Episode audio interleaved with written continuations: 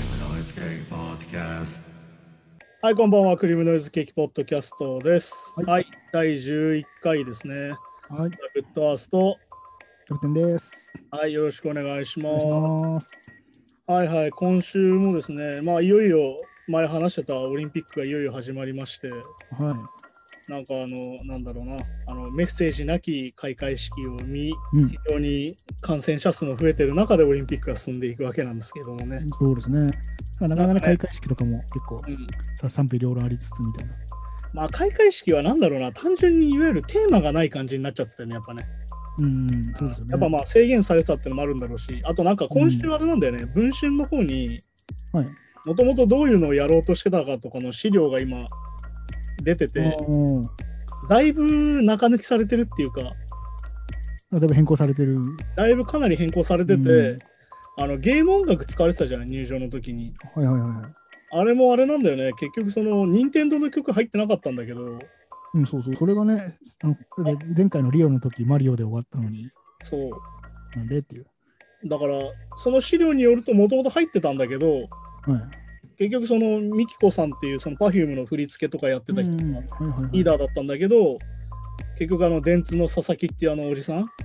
はいはい。に立場を取られちゃったわけじゃん、途中で。っうん。ていうやり取りの中で、その任天堂の曲を使う場面も結局カットというか抜かれて、はあ、はあはあなくなってっていう話みたいね。これ読んでるなるほど。あのすごい資料が公開されてるんで、ぜひネットを詳しく見たい人は見てほしい。あはいはい。だから本当ねに嫌ねですね。なんか本当に中抜きっていうか、すべてが中抜きって感じでね。うん。電通に関してもお金も中抜きで、パソナもお金が中抜きって感 じのね。まさに中抜き、中抜きオリンピックで中抜き開会式って感じだったんだけど、内容として。はあで結構儲けてるんですかね。うん、だからそのなんだっけな、やろうとしてたことが排除されて、なんだあのピクトグラムはいはいはい。の演出になってたりしたみたいで、うん。あとまあなんだっけ、あの消防団みたいな火消しの下りとかは、いわあはいはい。ゆるなんだっけ、東京都からのこういうの入れてくれっていうので入れたとか、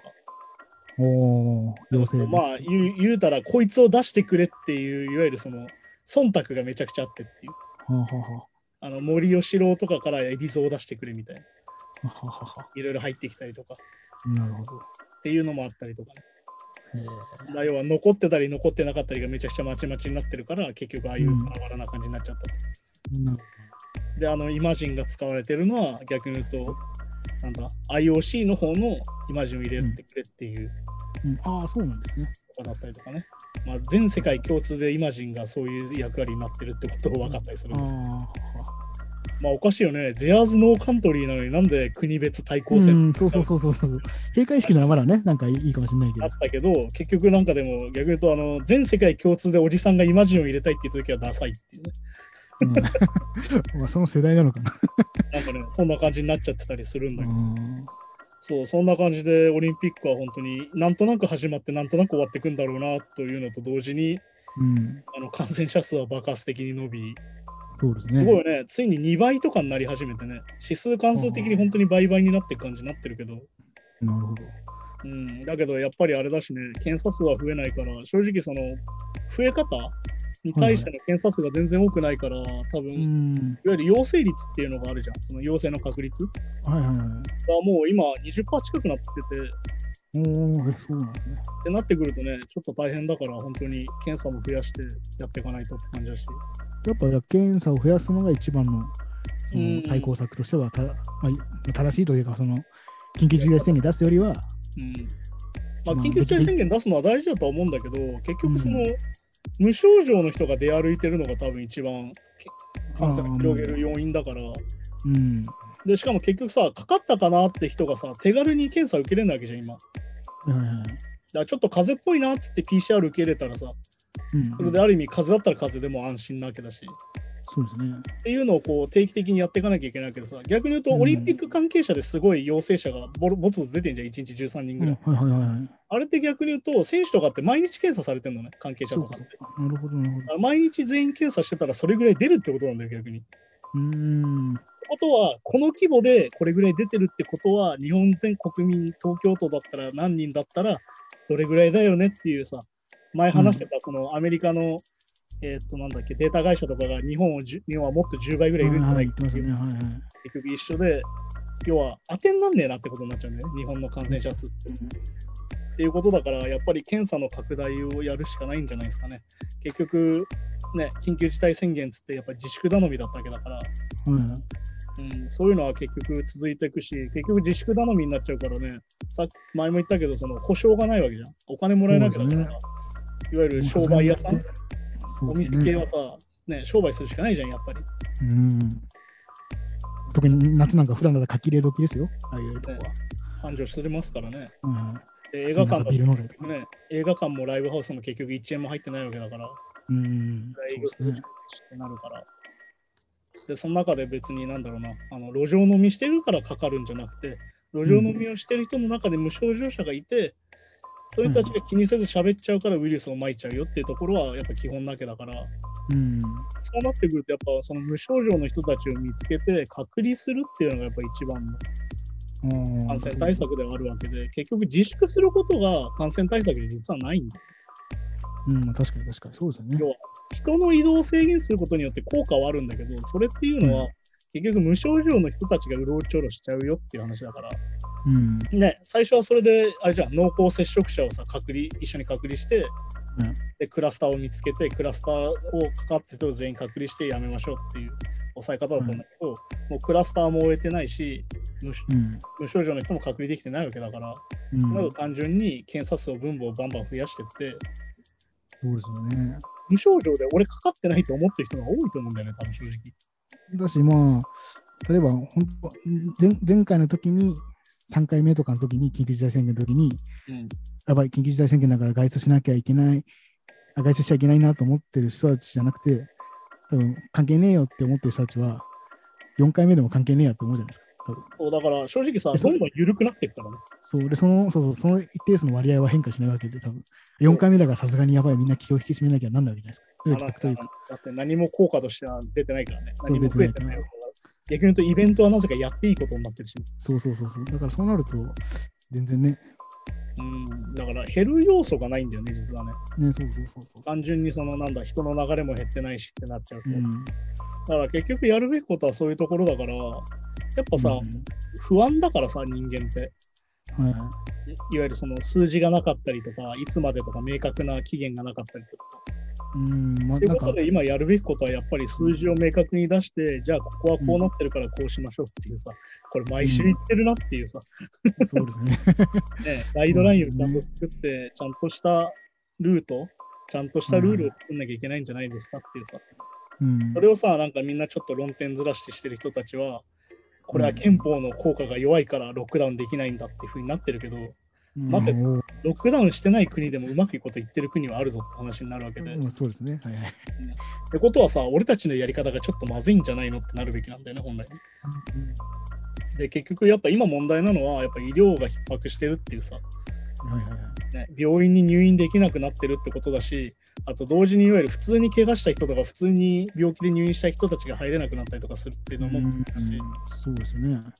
ね、あとだから結局やっぱね、あの、なんつうんだそのオリンピックが直接的要因でないにしろ、やっぱりオリンピックがやってるってことでどういうメッセージを送ってるかってことを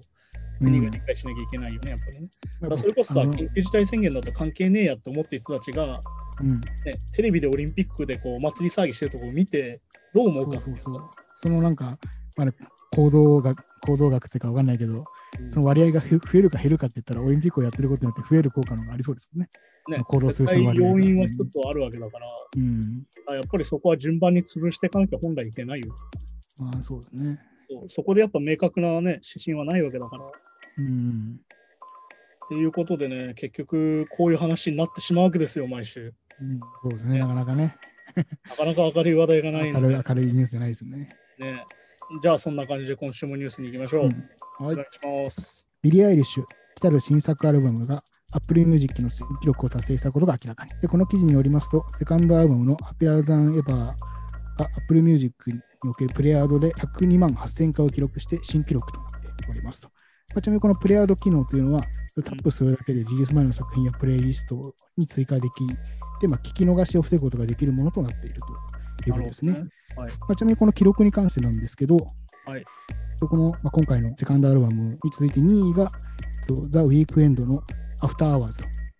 うん。なってるんですが、ちなみに3位がこのビリー・アイリスのファーストアルバムとなっていて、まあ、1位と3位がビリー・アイリスというすごいね。記録になまっあてだおりかます。ら、あれか、ストリーミング時代の女王みたいな感じですそうですね、まさにそんな感いじわでゆす、ね。る CD 時代を経験してないアーティストって感じだもんね。まあ確かにそうですね。生まれた時からスマホあるみたいな世代だよかもねしれないですね。あまあ、うんテイラー・スウィフトとかはね、最初の頃 CD とかあったまあだ言ろったらうそうですもんね。ねうん、ビリー・アイリッシュに関してはもうこの本当にファーストアルバムが出た頃にはこういう時代なわけだから、そうですね、確かに。まさにストリーミング時代の長寿って感じで。うん。で、まあ、このね、聞き逃し機能みたいなのってさ、ある意は味いはいこはいれ、ストリーミング使ってるとわかるんだけどさ、はいマジで聞き逃すじ ゃん。登録とかないとうんまあまあそうですね、確かに。うんなんかさ、発売日の概念とかなくなったと思うの、正直あんまり。そうですね。しかもなんかその PV 出すとかのも、なんか結構アルバム出してから PV とかも言われてる MV とか。ねうん、なんか前後にやるようになっちゃったからさ、今までっそうでてシングルで話題を集めて、うん。いよいよ発表ですよっていうのが始まってたけど、はまあ同じことしてはいるんだけどね、そのマーケい。ティング。うんどうしてもそこに、いわゆるファンじゃない人たちってさ、あんまりそこ自覚的じゃないから、そうですね。はいはおい。今日いよいよビリー・アイリッシュの新曲出るんだっていうふうにあんまりなってないっていうか、うん。なんとなくライブラリー見たら、ニューリリースのとこに、あ、ビリー・アイリッシュ出てんじゃんみたいな。そう、本当そんな感じですよね、確かに。うん感じになってるから、やっぱりこの、なんだろう、プレイヤードに登録する人っていうのは、ある意味、純粋なファンなんじゃないかなって気がしてて、そうですね、確かに。102万8000って、まあ、このビリー・アイリッシュの規模からしたら結構、なんか意外とね、数字としてはなんかちっちゃく感じちゃううんかもしれないけど、まあ、僕は Apple Music っていう限定で、かつ、いつでも聴ける特典もなしややつが、まあ、発売前にっていうことで、この数ってことは、だいぶね、まあだから期、待値がね言うたら多分、期待値もそうだし、よりコアなファンが多いってことだよね、それだけね。うん、まあ、確かにそうだから逆に言うと、102万ぐらいコアなファンがいて、うん、発売前から聞き逃さないように聞かなきゃってなってるってことだから。そうですね、はいはだから単純に今ファンダム文化でさ、やっぱツイッターでバズるとか、YouTube でバズるみたいなのが、単純にリリースとか再生回数にかかってくるけど、い。単純にこうやっぱストリーミングサイトでもこれだけやっぱコアなファンっていうのが数字として見えるっていうのはやっぱりあうる。ん、うん、うん。しかもアルバムですからね。そうそうそうそう。だからしかもそれ発売前にやらないとカウントされないわけだから。うん、って考えるとやっぱりすごいよ。てかまあ、そうですよねさっきのあのウィークエンドのアフターアワーさんもそうだけど、やっぱ期待値が高かったなっていうのもあるし、うん、いよいよ出るぞって感じもあるだろうし。はいはいはい。やっぱそんな中でやっぱ、やっぱり、やっぱりビリー・アイリッシュ、SNS 時代をうまいこと乗りこなしてますねって感じが。うん、そうですね。確かはい。じゃあ次のニュースいきますか。に。ニュースいきます。はい。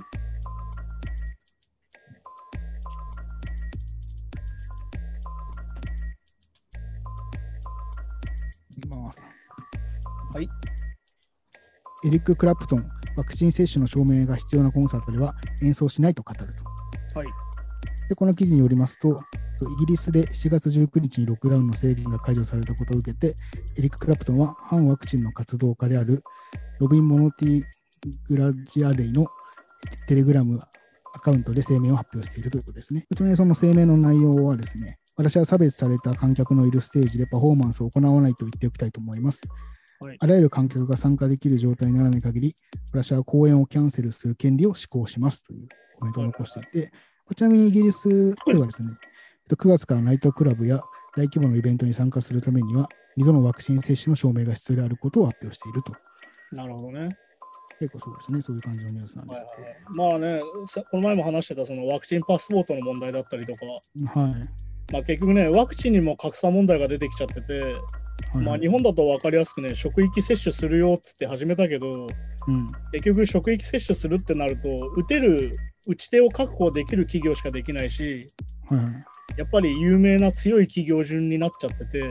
うんっぱ結局、中小企業の人たちは打てなくて、やっぱりまた後々になっちゃうってことに今なっちゃったりしてるわけだうから。んしかもまあ日本。そうですねに至ってはワクチンが足りないみたいな話になっちゃって、はいはいはいはいはい。それこそね、あのなんだろうな、いわゆる高齢者を優先することにしちゃったせいで、うんまあ、まこれも日本が特殊なんだけど、日本って高齢者から打ち出したじゃん。あ、やっぱこれ多いからですかね。うん、てかまあ、これもなんかなんかあれなんだよね、ぶっちゃけ選挙で票がもらえるからなんじゃないかと思っちゃうとこあー若干あるんだけど、うんはいまはあい海外とかだとやっぱエッセンシャルワーカーから打つんだよ、やっぱり。うん。医療従事者とか、あとコンビニの店員、あとバスの運転手さん、電車なのる運ほど転手、いわゆるそはのいはいはい休めない人たち、うん、まあ、そうですね。どうしても外に出なきゃいけない人から打ってったんだまあ、インフラを支えてる人というか、まあ、まあそうインフ直接ねい。わゆるだからエッセンシャルワーカー的な人たちから打ってって、はいはいでまあさっき言った重症化しやすい高齢者から打ってるわけなんだけど、まあ、高齢者はねかかったら重症化しやすくてなおかつ亡くなったりする確率も高いからだはいはいから日本の感染者数もそうじゃん結局今60代の感染者数は下がってきてる、はいはいで死亡率も下がってきてると、はいそはれいっていうのは単純に高齢者が打っててるからうん、けどさ前も言ったけど30代とか40代とかね20代の感染者が増えてるとはいはいはい。でこの人たちは結局仕事に行かなきゃいけないんだよねまあ、そうですよね。うんなっちゃうから結局減らないってことに日本は今なってるんだけど、まうん、あ、だからこのクラプトンの発言自体は非常に真っ当でね、さっき言った格差社会に対して、こんなんじゃダメだ、うんこうんんこんなもんなくてもライブやれるようにしろって言うんだったら正しいんだはけいど、はいはいはいはあのクラプトン先生の場合はですね、い。はい。あのワクチンがダメだって言ってるんですよね。おそうなんですね。あこれは話がだいぶ違う話になりましうた。ん。だから、ねそのさっきの、さっきのメッセージだけ取られると、確かにね、こうわ若い人もいろんいろんな人にライブを楽しんでほしいみたいなあことのメッにセージにも聞こえますけどね。ますけども、クラプトン先生自体はワクチンがダメだって話をしてるわけですよ。うん、なるほど。ね、この反ワクチン活動家のテレグラ確ムかにそうですね。そもそもね、そうですね。はいそもそも、そもそもワクチン陰謀論者でいらっしゃられますから、先生はね。はい。でなると、ちょっと話が変わってくるわけですよ。うん。まあ、要は陰謀論を振りまいてる人の発言を取り上げることにもニュースサイトとしてもなっちゃうわけで、なっちゃう。その非常確かに難しいバランスにもなってきてて、そうでまあすねね。、まあそのね、これ始まる前も話したけど、結局、クラフトンほどの人でもこうなってしまうっていうね、うん、そうですね。えー今までいろいろ経験して、はっきり言ったら、うんクラプトンなんて薬やりまくってますから、うん、はいはいはい。コカインなんて決めまくってますから、そうですね。はい。ね、コケインもマリファナも決めまくってる人ですから、多分はいはい。ドラッグがどんなものか完全に熟知した人ですから、うん。そんな人もワクチンはダメだって言うんだな、なるこほど。のお薬はダメなんですね、みたいな。 そうそうですね。ね確、かなにっちゃうわけでね。まあだから、本当にクラプトンはここ何年かずっとこんな感じなんでね。で、まあ、この記事のところに道はあるけど、結局、なんだあれなんだよね、結局アメリカでもすごい今、クラプトンで叩かれちゃってて、その反うワん、クはチン。あはあはあはいはいはい。でアメリカだと、やっぱトランプ支持者が反ワクチンが多いから、うん、まあ、そうそうでしょうね。はい。でトランプ支持者だって言われたってことに結構クラフトン自身はへこんでるらしいんだけどだうん、ああ、そこはまだね、違うわけですもんね。から政治性と反ワクチンっていうのは実は関わりっていうのはないってことなんだよね、うん、なるほど。まあ言ってしまうと反ワクチンってさもともとどっちかっていうと左派っぽい陰謀論なんだようん、そうですよね。そうそうそうどっちかっていうと国が国民を管理するためにやってるぞとそうそうそうかはいはいわい、ゆる支配者層が国民を管理するためにやってるぞ、まあ、言うたらなんか、うんあのまあクラフトンもちょっと言ってるビル・ゲイツ陰謀論みたいなうん、はいはいはい。イルミナティみたいなはいはといころに近かったりするんだけど、はいはい。結局こうワクチン陰謀論って今右派左派関係なく広がっちゃっててうん。なん結構オルタナティブなものになっちゃってるからか普通に科学者がそういう本出してたりもするって言いますまあだからいわゆる反科。世界中学本みたいなさ、でうんなんかそうそうそうそいわゆるそのなんだろうなんだろうエセエセ医療本みたいなのもいっぱいあるしう。みたいで、そうそう。そうそうままああだからそんな中でクラプトンがこうなってるわけででなおかつね、まあだからなんだ最近だとあのミック・ジャガーがフーファイのデイブと曲を出した時にうんはいはい。この歌詞の内容が完全に陰謀論者をいじってく歌だったんだけど、おーなるまあほど多分まあそのミック・ジャガーのインタビューとか読んでるとおそらくクラフトのことなんじゃないかなっていあー なるほわゆるそど。の同世代というかね一そ緒うですねに活動してきたやつらが陰謀論にはまっていくのが悲しいんだよみたいなるほど。なるほどな話をしててミック・ジャガー自体は本当になんだ結局そのポリオの頃からさワクチンってあるわけでうん、はいは結局疫病に対して効果があったのってワクチンっていうか原因を解決するところまでなかなかいけないわけよ。いい。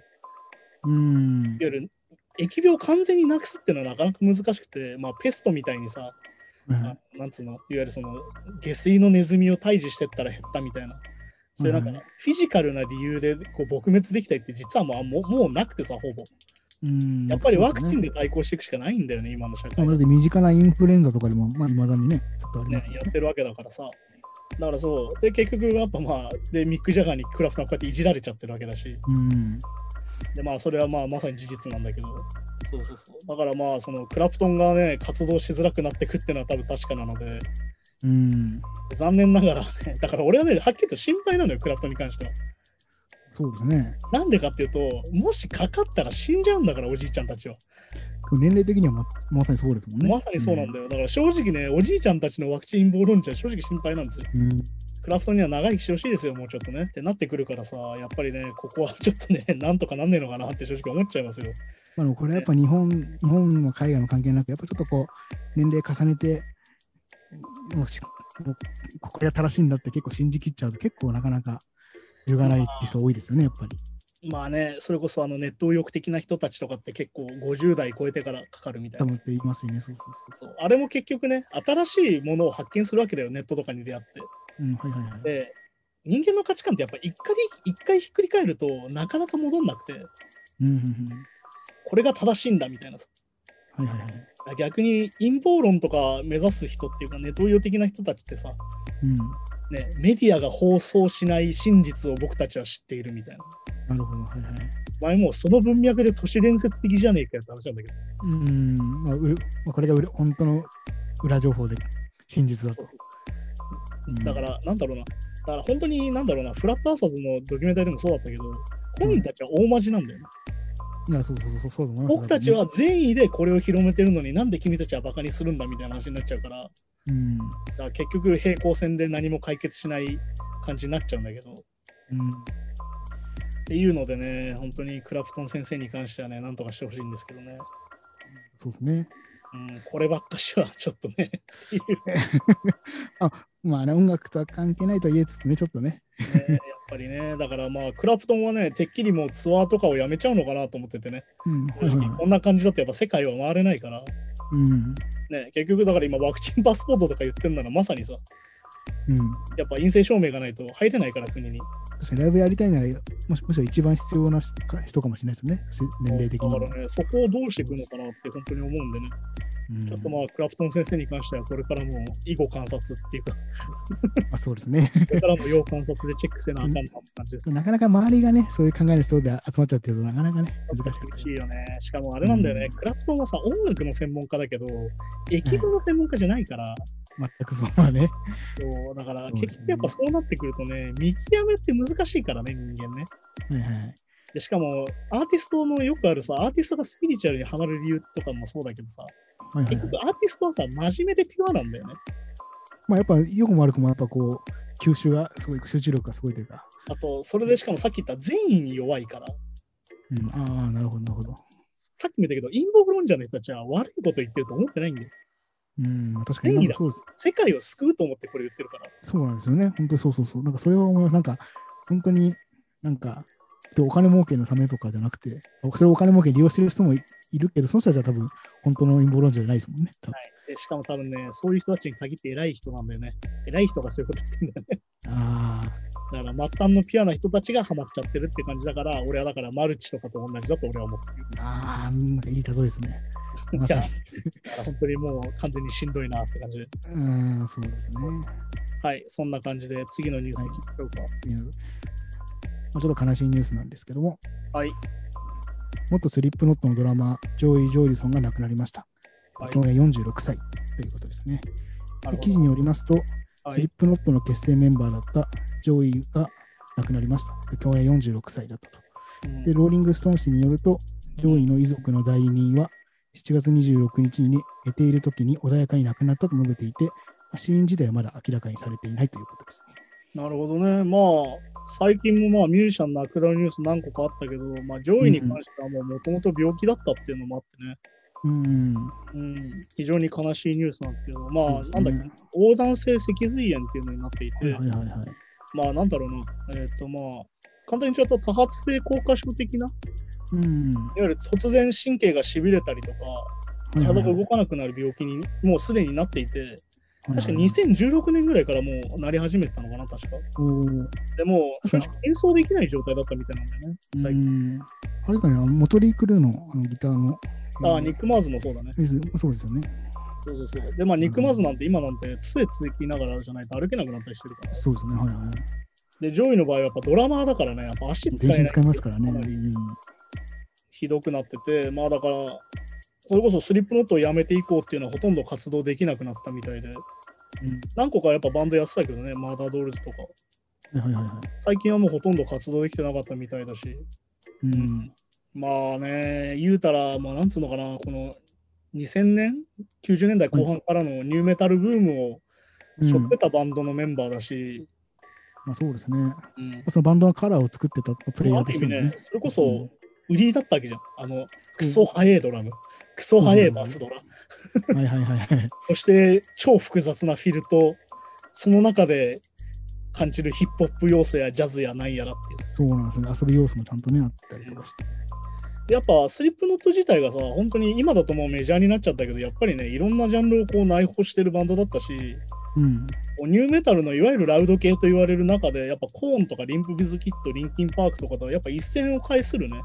ジャンル性だはったしね、やっぱいはいなんだろうな、スリップノットみたいなバンドってやっぱ出てこなかったじゃん、言うたら。あったはあったけど、うん、そう、まあ、音楽性だけちょっと似てるとかもね、もちろん。うんあったけど、やっぱルックスもね、含めて、やっぱ仮面かぶっうてん、含めて、やっぱりオリジナリティはめちゃくちゃあったし、はいはいはい。そんな中でやっぱ上位のドラムっていうのはね、まあ有名なのとあのバスドラの1秒間の回数がなんだっけ、12?14 とか、のなんか鳴らすとか言って、確か、確かギネスになったんだけど、ちょっとこれ記憶うあいまん、そう、そういうのがあったりとか、やっぱりなんだろうな、それこそ今はやっぱ打ち込み全盛で、いわゆるその、うんなんだろうな簡単に言うと、まあ何でもさ、今、生もそうだけど、みんなトリガーとかかけちゃうじゃん。ままあ、とか、実際今、スリップノットライブもそうですね。あ、言ったらそうなんですけど、言えたらそうなんです今けやっどぱ補正ができちゃうので、うん、はいはいはい。後出しで直せちゃうから、やっぱうん生ドラムのかっこよさを単純に伝えるって今結構難しいと思うんだよ。うん、まあ、なかなかそうね、ジャンルにもよりますけど、うん。やっぱりそのラウドミュージックっていう中になると、今完全に打ち込みと動機が一緒になって入ってる感じになってるしそんな中うでん生ドラの使いづらさみたいにももはやなってるしはいはいはいはい。ドラムとかも完全にこう、なんつうんだろう、言うたらトリガーの方がやっぱ抜けるから、音として感じに。うん、はいはいはい。やっぱね、バランス取りやすいからっつって、やっぱ生ドラの音ってどんどん下げられていく感じっていうかさ、うん、そう、まあ、そうですね。なっていく中で、やっぱ上位のドラムっていうのはさ、はっきり言ってそのシグネチャーサウンドだったし、あの音作りから、あのスタイルからね、はいはいはい。そしてやっぱり、なんだろうな、やっぱ生の音って、生のドラムかっけえなって思う単純な理由っていうのは、やっぱりそういう上位みたいなう個性的なドラムそうですね、はいはい。っていうところは絶対あったから、やっぱりそういう人が早くもいなくなってしまったというね。うん、結構、ドラムだけ聴いてて楽しいみたいな。まああるよね。だからまあ、うんさっきね、あの、取る前の話でキャプテンが言ってたけど、やっぱキックが要は陸っぽくなったりとか、とか、そうそうそう、何の曲かすぐ、なんか、リフが浮かんでくるような、むしろ、ドラムフレーズというか。はいはいはいだからいわゆるその、ただのリズム楽器じゃなかったっていう、うん、そんな感じですよね。完全にそのメインのリフを奏でる楽器にもなってたってところを言えば、うんうんまあだからラウド系だとね、リンプビズキットのギターとかが解説とかで言ってたのは、やっぱキックとスネアをリンクさせてんだっていうのはすごい言ってて、うん、はいはいはい。まあ簡単に言うと、開放弦をキックの時に入れて、スネアの時にフレットを押さえると簡単にリフができるよみたいなのを教則本とかで言ってたりとかね。そういうのをまさに上位のドラムっていうのはまさにそこを、あのスピード感でやってたっていうか、やってるそうですね、はいはい。まあでも最近逆に言うと、完全にそのリンクしたフレーズが増えすぎて、ドラムの方が。はいはい。ちょっとなんか普通の8ビートのリフってなくなっちゃったよねみたいな話も最近よく聞くんだけど、うん、ああ、まあそうかもしれないですね。いわゆるね、ツェッペリンとかそういうさ、本当に、うん。なんだろ CDC う、ドラムとベースとギターと全員違うことやってんだけど固まってるみたいな、はいはいはい。そういういわゆるリフリフレインの面白さみたいなのは正直なくなってるんだけど、っていう面白さだったりとか、やっぱりその、なんだろうな、 スリップノートがライブ見に行くとわかんないですよ。なんかもう音の塊が降ってくるみたいな。うん、ああ、はいはい。いわゆるせーので一斉に音を出して同じ 音がこっちに降ってくる感じっていうかあ。あ、でもわかります。そうそうですね。はい。そういうのも含めてね、やっぱり彼らが生み出したオリジナリティだし、まあ、完全にこの上位の功績は相当でかいから。うん。いやー、悲しいですね。46歳だってね、若そうい。ね、まあ、まあ全然若いですもんね。まあ、そうそう、それこそさっき言ったニック・ジャガーなんか、70超えてますもんね。 80代ですか80代でしたっけ。ら。おじいちゃんですから、言うたら。ああ、そんな中でおじいちゃんたち元気なとこは元気ですから。いやかっこいいですもんね、まあまあ。いやー、思うよね。やっぱりヘロインが良くないんじゃないかとか思ったり最近するんですけどね。ああ、まあそうなんですかね、薬。薬、うんだかドラッグら薬経験者でさ、長生きする組と早死にする組っていうのがやっぱあっははははは。て。ねやっぱさ、ニック・ジャガーとかに関してはさ、そこら辺に関してはもうみんなやってるわけだから、うん、まあまあそうですもね、う世エ代ク的スタシにーは。全盛なわけだからさ。はいはいはい。ねインド思想にはまるってことはそういうことだろうみたいなさ、うん、まあ、ヒッピー、ヒッピー文化も出てきてたから。ビートルズとか見てたらわかるじゃんか。うん。ね、貧困法制とは何かっていう話ですけどね。まあ、そうですね。だけど、そういう人たちがやっぱ長生きしてる中で、やっぱり若くして、まあでもね、ジョイに関しては病気だから、他にもいろいろあるんだろうけど、まだちょっとね、死因は分かってないということだけど、まあ、まあ、一因ではありそうですよね。ちょっうん、だからまあ体に良くなかったってなるだろうしね。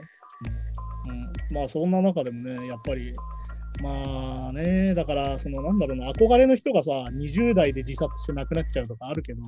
とはいはいはい。その好きなミュージシャンが40、50になって、いわゆる病気で死んでしまうっていうのは違う悲しさだよね、やっぱね。うーん、まあそうですね。だって、しかもまあ本人は多分やるんだったら、またやりたかったことだし。そう特にまあステージパフォーマンスがうんやっぱね、輝いた人ですから、やっぱ。そうそうそうまあだから前も話してたね、まあ、クリス・コーネルとかが、なんだ、リンキーパークのチェスターとかがああ、さ、はいはいはい。 40過ぎて自殺しちゃうっていうのもまたすげえ嫌な問題というか、うん非常に後に響く問題だなっていうさ、いわゆるそのさっき言った20代、10代とかじゃなくて、うん40、50になって、いわゆるそのなんだ、アイデンティティクライシス的なことを起こして亡くなってしまうというのは非常にしんどいことだし、しかもあんだけもうね、せミュージシャンが手に入れるべきものをね結、構たくさん手に入れたような人たちがってなっちゃうとそかうなねっちゃうしね。まあね、本当、この収録日、今日入ってきたニュースだと、あの GG トップのね、ベーシストも亡くなっちゃってて、あの、う大んああ、平はいはいはい。おじさんの片割れなんだけど、ね、GG トップに関しても本当に、ね、寝てる時に亡くなった感じで、GG トップはでもうん本当に GG でしたから、もうん、まあまあ、老老衰。うに近い感じなのかなって。でもなんだっけな、うんなんかちょっとね、体、腰が悪くてツアーに参加できないみたいなのには最近なったんだけど、うん。なったりしてるんでね、やっぱり、まあでも長く生きるってことは、人の死をいっぱい通過するってことなんでね、まあそう、まあまあね、もちろんそうですよね。確かに。そうそう、そんな感じでね、あの今日私、誕生日を迎えたんですけど、ああ、はい、おめでとうございます。一歳一歳年を重ねるってことはそういうことなのかなというね、うん、それはそれで嫌だなと思ったりもするんだけ ど、そうですね。あ、その長生きしたいです。方ですか。できればもう90、100、120枚ぐらいまでいきたいみたいな、あります。いっそ200歳ぐらいまで生きれるなら行きたいけどね、うん、おあまなあんか歴史とかを完全に語って、あれじゃん、あのナウシカのおばあちゃんみたいなさ、確かに。なんかあの若い者になんか急に歴史の迎えし話をしだすじじういみたいな。ん、そういうのになれるんならなれたいけど、確かにですね、そこはね、はいはいまあ多分なんか60やそこらで普通に死んじゃう気がして、なんか嫌だなって気がするし、まあ、わかんないですよ。冷凍保存して、ああ、そうい300うこ年後ぐらいに、とちょっと止める感じにするそう。まあ本当にできるんですかこれ、ね。あれだからね、冷凍保存に関しては非常によく分かんなくて、ら。はい。冷凍保存してからもう一回スタートなのか、冷凍保存してないともカウントされてるのかっていうのはね、映画とかでよく描かれるけど、ね、ああ、はい。よくあるけど、冷凍保存して復活したらすぐ年取り出したって急にやっぱおじいちゃんになっちゃうみたいな。いわゆあるー浦島太郎的な、ああ、そっか、ふそっか不老不死じゃないわけですもんね。そうそうそう、だから不老不死を手に入れてるわけじゃないから、不老じゃないから、そっかそっかただ単に置いていくだけだったらちょっと嫌かなっていうね。そっかああ、まあ確かに。まあでもね、人間、まあ俺は特にそうだけどね、まさか自分が20歳まで生きれるとは思ってなかったし、30まで生きれると思ってなかったから、おー多はいは分いこのまま40も50も60も一緒なんじゃねえかなって気がしてるけど、 あーまあなでるもほどね。、さっき言ったみたいに、まあ200歳まで生きれんなら200歳まで生きてやろうかなって感じだけどね。うん、まあそうですね、まあ、いいことですね。まあそうそう、だからまあ本当にね、長生きするってことはね、好きな人をたくさん見送らなきゃいけないってことなんで、まあね、そこはね、どうしてもね。ね、だから正直ね、ゲームとかやってて、あのあれじゃん、魔王とかが不老不死を手に入れたいみたいなさ、うん。正直疑問だよね。そんなに長生きして楽しいことあんのみたいな。いや、なんか絶対に、だからこう、不老し、なんか精神的に来る気がしますけどね。ね、自分だけ死なないとか思えないゲームとか全身なんだぜうん。そう不老不老ですから、自分だけ若いわけですからね。ね嫌だよね。なんかちょっとね、考え、なんかこだう、から、あれじゃん、ドラキュラ伝説とかでもあるじゃん。いつまでも美しい彼女に恋をしたら、彼女はドラキュラで彼女は永遠を生きているみたいな。ああ、はあっていうのがあったりとかして、ああいうのってね、いわゆるその、老いてかない自分悲しいエンドになりがちだけど、うん。まあそんなこんなでね、今日も一日過ぎていきますから、はい、一日一日を大事にしていきましょうというね、おー非常に安易な着地を迎えたところで今週は終わろうかなと思います。 そうですね。はい、わかりました。はい、また来週よろしくお願いしおま願いすし。ます。はい、さようなら。さよな Wave ら。Noise Gang Podcast.